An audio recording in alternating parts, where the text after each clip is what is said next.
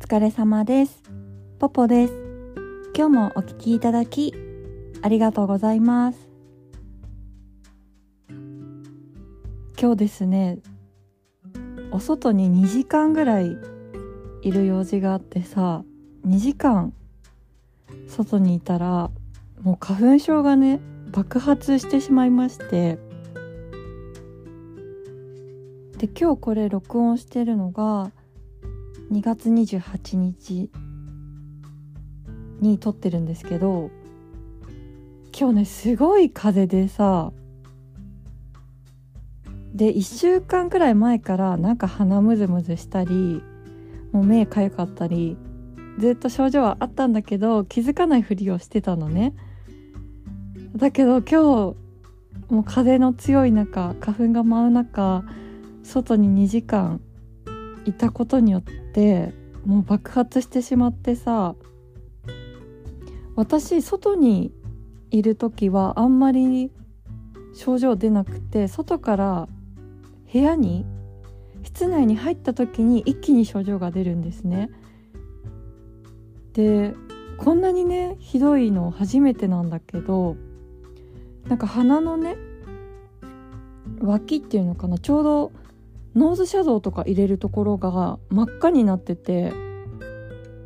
であと眉間にポツポツ真っ赤な発疹っていうのかなができてて鼻水すごいし目かゆいしあと私耳がかゆくなるんですよ。耳の中が。あとね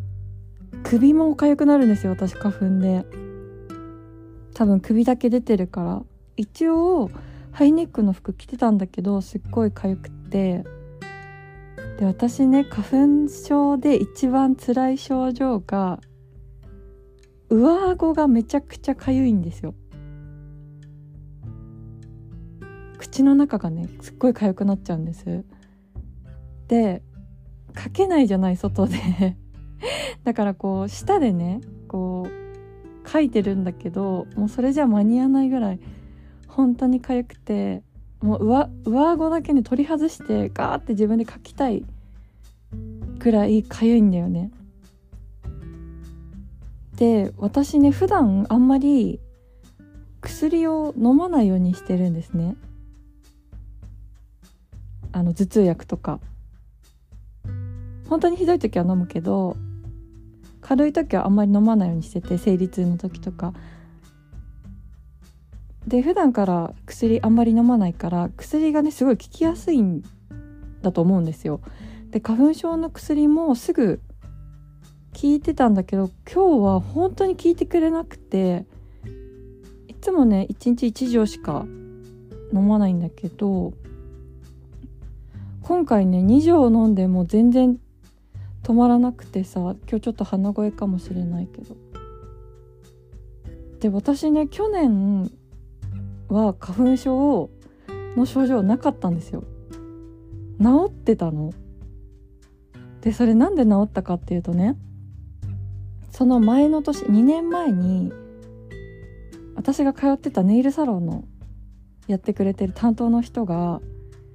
花粉症が治ったっていうからえどうやって治ったのかさ聞いたんですよ。そしたらその人はねあの花粉症の症状が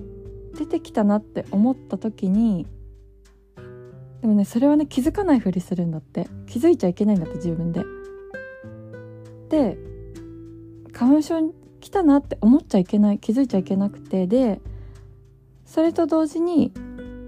あのねコルゲンの講和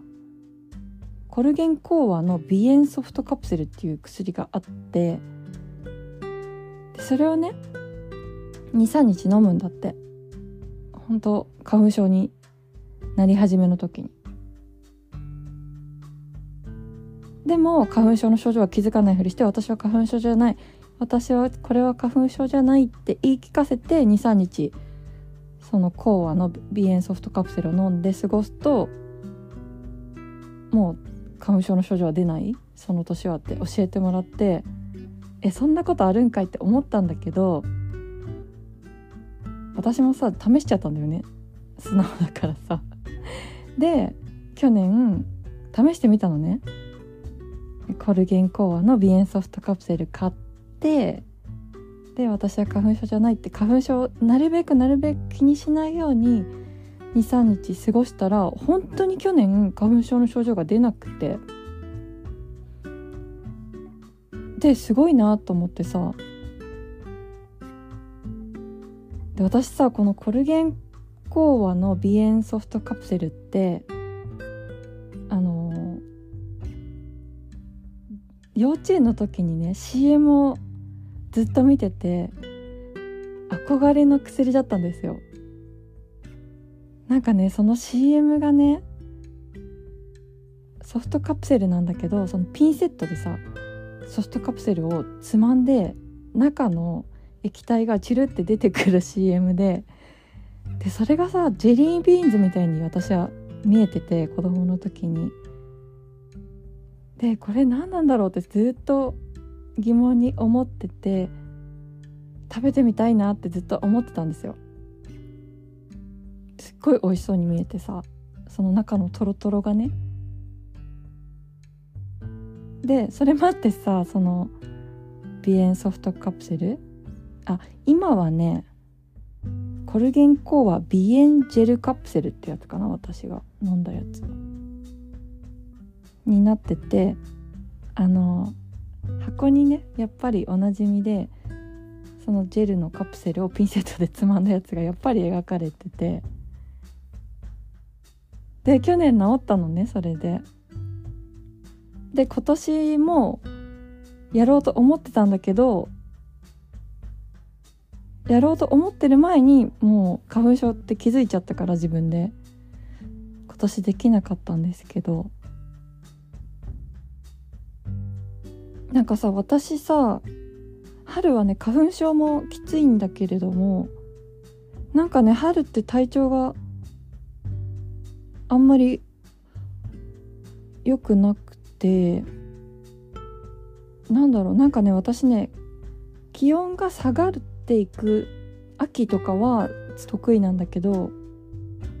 気温が上がっていく時がすごい苦手みたいで。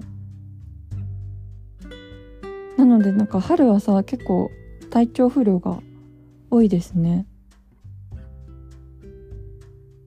皆さんの中にも花粉症の方いたらとね12ヶ月頑張りましょうお大事になさってください今日もお聞きいただきありがとうございましたご意見ご感想ご相談のメールをお待ちしておりますメールアドレスはエピソードの概要欄に貼ってあります。ぜひお待ちしております。